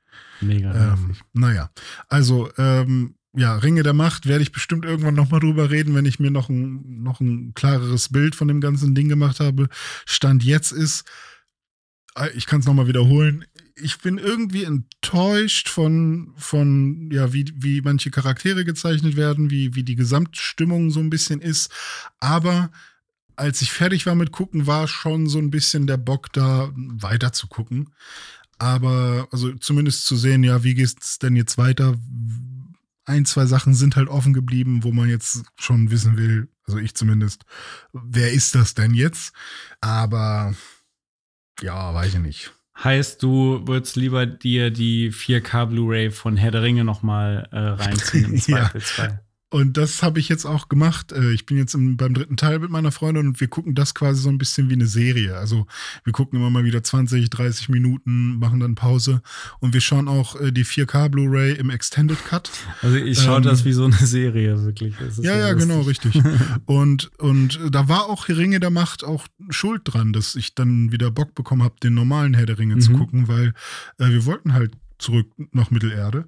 Und, ähm, und da muss ich halt einfach sagen, Alter, ist halt fucking geil. Also äh, da Mhm. merke ich halt sofort wieder, was ich gerne will. Und Peter Jackson hat das halt auch einfach ähm, unfassbar gut gemacht. Die gesamte, also alle Stilmittel, die sich auch jedes Mal wiederholen, sind, äh, die sind für mich halt einfach so Herr der Ringe. Also das, das ist für mich Herr der Ringe, so, so blurry Gesichter manchmal, wenn die äh, Elben unterwegs sind. Oder ähm, wie die Orks porträtiert sind und so weiter. Und die, die Urukai, jetzt gerade haben wir die Helms-Klamm-Schlacht gesehen. Und vor allem im Extended Cut, ich kannte wirklich viele Szenen davon halt nicht, weil ich halt den Extended Cut zum ersten Mal gesehen habe. Und war auch echt überrascht, was für coole Szenen dann noch zusätzlich dabei sind, ähm, die auch alle super gut passen und für mich funktionieren. Und ähm, das, das ist für mich echt nochmal so ein Goldstandard hm. jetzt, wo ich gemerkt habe, wow, okay, ich merke den Unterschied einfach. Ich finde das interessant, das mit dem Extended Cut, was du gesagt hast, mhm. weil du bist ja großer Herr der Ringe-Fan eigentlich irgendwie immer schon gewesen. Und ja. hast sie damals ja irgendwie wahrscheinlich auch mehrmals geguckt. Ich habe das Den damals. Den zweiten Teil ja, habe ich hundertmal gesehen. Wirklich? ja, ja, ich habe das ja damals nie geguckt. Ich habe mich da mhm. ja einfach immer komplett verweigert. Ich habe irgendwann mal gerippt auf DVD, irgendwann Anfang der 2000er irgendwie die erste Hälfte vom ersten Teil gesehen. Das fand mhm. ich irgendwie langweilig und dann habe ich ausgemacht und habe ich nie wieder angemacht. Und mhm. jetzt dann irgendwie, äh, ich glaube letztes Jahr war es dann die eben die genau diese 4K Blu-ray Box äh, nochmal durchgeguckt mit den Extended Cuts Cuts. Das heißt, ich kenne nur die Extended Cuts eigentlich. Ich weiß gar ah, nicht, okay. welche Szenen da jetzt irgendwie zusätzlich drin sind oder so. Ja, okay. Ähm, ja, zum Beispiel, ich weiß nicht, ob du dich an so Baumbad-Szenen erinnern kannst, wo sie im Fangornwald sind ja. und Baumbad so rum. Da ist, habe ich das Gefühl, dass äh, nehmen wir mal alle Szenen mit, mit den Ents und, und Baumbad. Mhm. Im echten Film sind, glaube ich, nur 30 Prozent davon drin. Krass. Also ganz, ganz viel davon war, war quasi zusätzlich. Und auch so ein paar Szenen, wo ich dachte, ey, das wäre geil gewesen, hätten sie das im echten Film drin gehabt, weil jetzt erklärt ja Gandalf Aragorn gerade noch mal ganz viel. Ähm, und das finde ich irgendwie ganz klug. Das hätte mir damals das auch einfacher gemacht, das zu verstehen.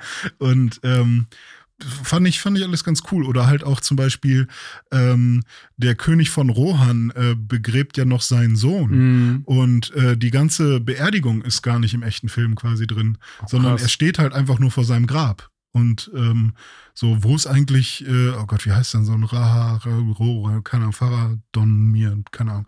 Nee, Faramir ist wer anders. Aber egal. Wo, wo ist denn mein Sohn sozusagen? Und dann kommt Kat sofort auf, er riecht an so einer Blume und steht vor seinem Grab. Aber dazwischen ist ja eigentlich noch so eine ganze Szene, wo er begraben wird und wo mhm. ähm, seine ähm, oh, Nichte, ja, ist die Nichte, wo seine Nichte singt. So. Ja, solche Sachen. Und das finde ich mega geil. Bin da gerade super happy mit. Was mir aber auffällt, und das ist mir damals halt nie aufgefallen, man sieht das CG so hammerkrass. Und da, ja, damals war das 4K jetzt. Ne? Ja, und vor allem habe ich, ich habe immer gedacht, wow, wie perfekt die das gemacht haben. Ich sehe ja, ich habe das nie gesehen, vor allem auf DVD, auf so einem Röhrenfernseher. Da ist das natürlich alles miteinander irgendwie zusammengematscht worden. Mhm. Und da hat man das dann wahrscheinlich auch nicht gesehen. Und das war das, was ich davon kannte, das meiste. Und jetzt habe ich irgendwie, da waren sie dann am, am äh, schwarzen Tor und wollen da, wollten da irgendwie rein und dann hat so ein fetter Troll das Tor geöffnet und dann hat man so richtig gesehen, wie die Füße eigentlich an der falschen Stelle sich bewegen und es wirkte so richtig wie ein Videospiel oder so eine andere Stelle, wo Legolas von, äh, von, eine, von einem Hügel runterspringt und man sieht so richtig, dass das eine Greenscreen-Aufnahme war und der dann niemals gerade runtergesprungen ist. Mhm. Und ähm, solche Sachen sind mir damals nie aufgefallen und jetzt habe ich irgendwie fällt es mir richtig schwer, diese ganzen CG-Aufnahmen zu sehen. Diesen an, also für sich sind die, für sich genommen sind die alle ganz gut so, aber man sieht einfach viel zu krass den Unterschied zwischen Echtbild und CG. Das ist schon ziemlich krass. Mal gucken, ob ja, sie da so ein Remaster machen wie bei Star Wars. Ich, ich finde, also ich fand es jetzt nicht so schlimm. Also ich, ich habe da trotzdem irgendwie meinen Spaß mit gehabt. Also ja, ich habe hab ja auch besonders drauf geachtet. Also ja. es war dann wirklich so, okay. Und. Ja, und du vielleicht liegt es auch noch mehr daran, weil du ja auch noch irgendwie Erinnerungen hast, wie diese Szene aussieht. Und das war ja, halt in deinem Kopf, ist das alles zum, zum einen Erinnerungsmatch und zum anderen halt äh, Fernsehmatch von früher. Ja, genau. Äh, sie sah dann halt vielleicht irgendwie im Kopf anders aus als, als da. Ähm, ja, das stimmt. Aber ja, äh, vor allem, ich habe es ja auch dann eben äh, auf der Xbox äh, Series X äh, geguckt, in bestem 4K mit so einem richtig teuren ah. Äh, super 4K-Kabel ja. Äh, auf mein OLED-Bildschirm mhm. und so. Also da sieht man dann hoffentlich auch alles, was man sehen muss. Und ja, also mit der Xbox Blu-ray zu gucken, das ist sehr, sehr sinnvoll. Macht mir sehr viel Spaß. Bin ich froh, dass ich zumindest eine Konsole habe, die so ein Laufwerk hat. Stimmt, ähm, genau. Ja. ja. Ja, ich, ich frage mich jedes Mal, wenn ich eine 4K Blu-ray gucke, gucke ich jetzt auf der Xbox oder auf der PlayStation? Meistens ist es tatsächlich die Xbox, einfach nur aus. Aber ist die ähm, PlayStation, hast du da auch schon mal eine Blu-ray drauf geguckt? Auf der PlayStation? Ja, Einmal, glaube ich. die Xbox ist schon relativ laut für mich, finde ich. Ja, äh, wenn ich, die ne- PlayStation aber guck. auch, leider. Ja, also weil, das ähm, Lau Laufwerk ist auch bei der PlayStation auch jetzt nicht so leise. Ja, weil ich denke schon immer, okay, klar, die muss halt am Anfang erstmal ordentlich Daten lesen und dann wird es auch mm, leiser mit der Zeit. Aber ich äh, finde es schon krass, wie, wie, ähm, was so ein Laufwerk einfach Ja, ausmacht. an- Ist so. Also man muss schon wirklich die Lautstärke dann ein bisschen erhöhen, damit man nicht irgendwie dieses Surren des Laufwerks noch hört. Das, das ist wirklich Hm. so. Das ist man gar nicht mehr gewohnt, wenn man irgendwie nur noch digital Spiele abspielt. Ja, irgendwie, ja. dann ist man halt maximal noch Lüfterlärm gewohnt, aber nicht mehr irgendwelche rotierenden Discs. Das stimmt schon. Ja. Sag mal, Dumme, hast du dir eigentlich deine ganzen Vorbestellerspiele, die du äh, noch mitgebracht hast, auf Disk vorbestellt oder digital? So wie ich dich kenne, auf Disk, oder? Äh, nee, äh, tatsächlich Ach. nicht. Und da greifen wir jetzt natürlich wieder rein in die bunte Tüte und Ja. äh, ziehen ein neues Thema raus. Und das sind die Vorbestellungen, die ich kürzlich getätigt habe. Ähm, über Pokémon, Karmesin und Purpur haben wir ja vorhin schon gesprochen. Das habe ich vorbestellt und das ist auch das einzige Spiel, was ich physisch vorbestellt habe. Das ist Mhm. ja irgendwie so ein bisschen mein Tick. Switch-Spiele kaufe ich in der Regel auf äh, ja, Cartridge. Äh, Disc ist es ja nicht in dem Fall. Mhm. Und äh, alle anderen Spiele, also Xbox und PlayStation-Spiele und PC sowieso, ähm, kaufe ich meistens digital.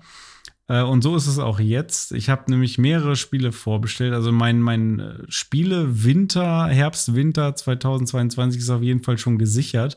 Ähm, mit Pokémon äh, Purpur, Sonic Frontiers, FIFA 23 und zum Schluss noch Callisto-Protokoll. Das sind die vier Spiele, die ich vorbestellt habe. Und wie gesagt, logischerweise Pokémon auf Switch und dann Sonic, FIFA und Callisto-Protokoll alle auf Xbox. Und äh, ja, die PlayStation wartet darauf, dass ich mich vielleicht irgendwann mal erbarme, entweder God of War oder vielleicht auch noch mal Horizon zu spielen. Ähm, Mhm. und dann auch natürlich die neue, die, die, den neuen God of War Teil dann. Ähm, genau, aber ansonsten ist gerade auf der PlayStation nichts, äh, wo ich jetzt irgendwie super irgendwie drauf warte oder drauf hinfieber oder so. Weißt du, wann Sonic rauskommt? Natürlich, Sonic Frontiers kommt am 8. November raus. Das Mhm. heißt noch vor Pokémon. Am 2. Dezember kommt dann Callisto-Protokoll raus. Und das erste Spiel hier auf meiner Vorbestellerliste wird FIFA äh, 23 sein. Das kommt am 27. September raus. Okay. Oh, wo, warte mal. Nee, das war das falsche Release-Datum. Das war, ich habe zwar 23 eingegeben, aber das ist das Release-Datum für FIFA 22. Das äh, FIFA Ah. 23. ist der 30. September. Okay. Und das erste Spiel auf meiner Vorbestellerliste wird FIFA 23 sein. Das kommt nämlich schon am 30. September raus. Wird aber auch Zeit, denn die neue Saison, die läuft ja schon. Mhm. Und ähm, das ist dann das letzte FIFA von EA. Genau, das letzte EA Sports FIFA in Zusammenarbeit zwischen EA und der FIFA. Nächstes Mhm. Jahr wird das dann anders aussehen. Da gibt es dann EA FC von EA Sports und FIFA 24 voraussichtlich von boah, einem anderen Entwickler. Da weiß man, glaube ich, noch gar nicht so viel drüber.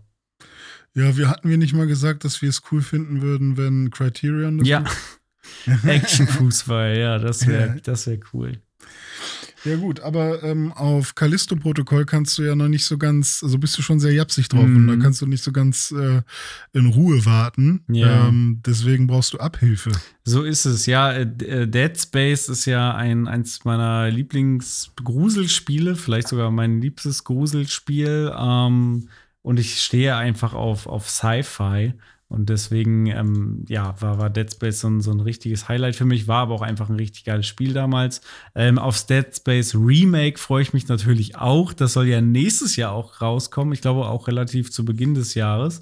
Ähm, aber ja, Callisto-Protokoll habe ich auch eben hohe Hoffnung, weil es eben für mich auch so ein, so ein Dead Space 4 ist, so ein, so ein heimliches. Ähm, das habe ich zum Anlass genommen, jetzt noch mal Dead Space 3 nachzuholen, denn das habe ich damals sträflich vernachlässigt, habe den ersten und den zweiten Teil durchgespielt und der dritte Teil, den habe ich dann nicht mehr durchgespielt, weil irgendwie das Ding auch schlechte Presse bekommen hat und das Marketing auch nicht so geil war, fand ich. Plus, mhm. dann gab es noch diese Sache mit diesem aufgezwungenen Koop oder, naja, in Anführungszeichen aufgezwungen, weil ist er eigentlich gar nicht. Kann man auch komplett ja. ignorieren. Plus DLC-Geschichten, die irgendwie noch ein bisschen nervig waren. Damals waren DLCs noch äh, nervig, weil man gesagt hat, hey, mach das Spiel fertig. Ja. Wir wollen nicht extra zahlen. Ja, genau. Aber da, also bei Dead Space 3 war es auch wirklich ein bisschen blöd und kleinteilig mit den DLCs. Ja, okay. Aber ähm, äh, sei es drum, ich habe mir das Spiel jetzt äh, auf Xbox 360, also ja, die Xbox 360-Version, die spiele ich jetzt und äh, auf Xbox Series X. Und ähm, da muss ich wirklich auch noch mal das Abwärtskompatibilitätsfeature der Xbox loben, weil das Spiel läuft jetzt halt mittlerweile dann butterweich mit 60 Frames und Auto-HDR.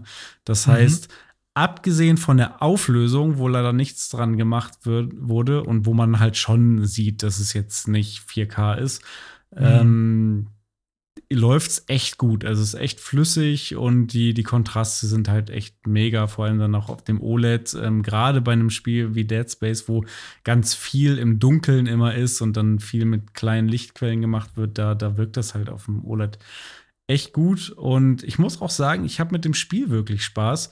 Ich hatte damals immer so im Kopf nur Erinnerungen an irgendwie Eisplanet und Koop und ähm, ich habe jetzt nichts von beidem gerade aktuell äh, im Moment, mhm. weil also Eisplanet war irgendwie im Tutorial am Anfang und kommt glaube ich irgendwann später noch mal, aber so nach der ersten Stunde, die so ein bisschen naja war mit irgendwie Pre Vorgeschichte auf dem Eisplanet und dann irgendwie noch so in der Stadt rumlaufen, das war irgendwie ein bisschen naja, aber dann kommt man dann relativ schnell doch wieder in ein klassisches Dead Space-Setting auf ein Raumschiff im Weltall, wo man dann wieder alleine durch Gänge schleichen kann und sich dann mhm.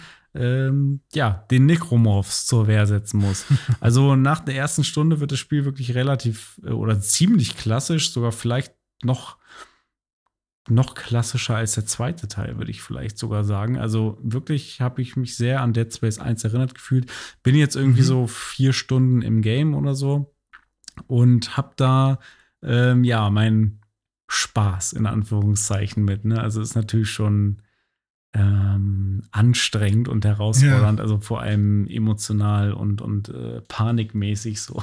Ähm, es gab ja immer mal wieder so ähm, Anmerkungen und auch das war ja meine Erfahrung, weil ich das Spiel damals ja auch mal angetestet habe, ähm, dass es sehr Uncharted-mäßig quasi wurde, weil so vieles irgendwie Cutscenes drin waren oder so, so äh, vielleicht sogar Quicktime-Events.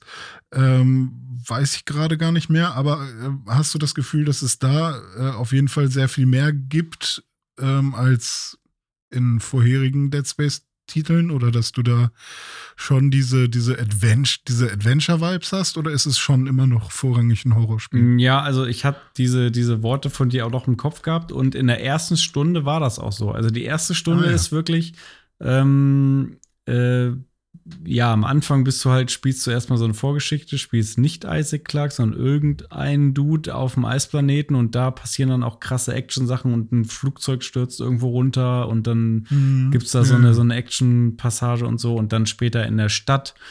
Äh, dann gibt es auch wieder so eine Fluchtsequenz auf einem Zug und dann kommen Flugzeuge von oben. Du musst da durch über diesen Zug laufen und ballern fast so ein bisschen wie bei hier Star Wars The Force Unleashed. Da gibt es auch so eine Szene, wo man mhm. irgendwie äh, nicht so Force Unleashed. Äh, Jedi, Jedi, Jedi, Fallen Order, meine ich hier, genau. Ja, ja.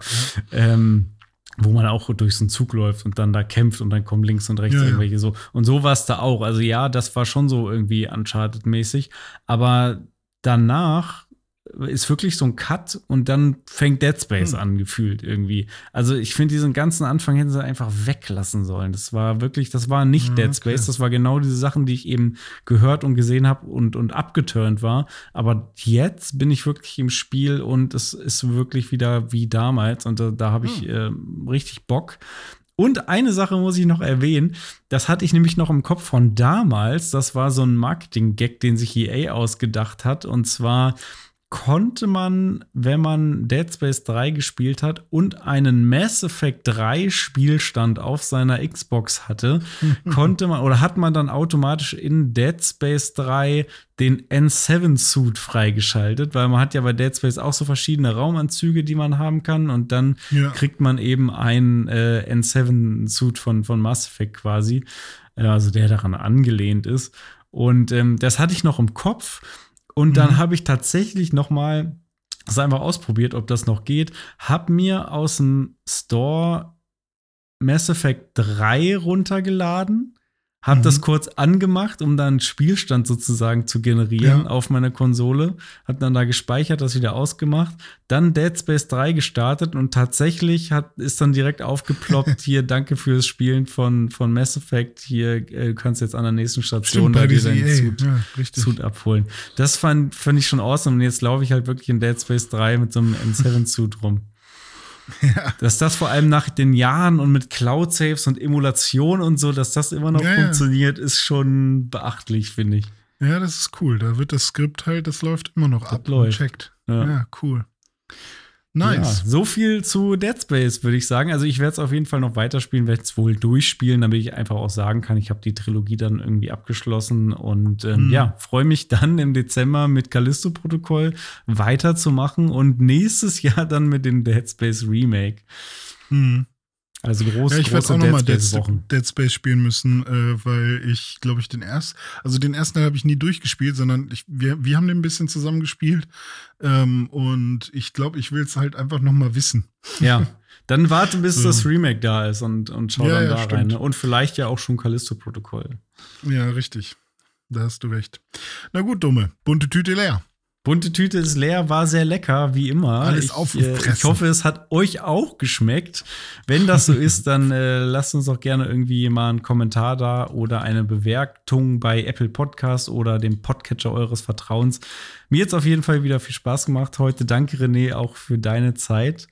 Und Danke, bitte. ich würde sagen, wir hören uns nächste Woche. Ja, bis dahin macht's gut. Hab euch alle lieb. Auch dich, Dome. Bis dahin und tschüss. Tschüss.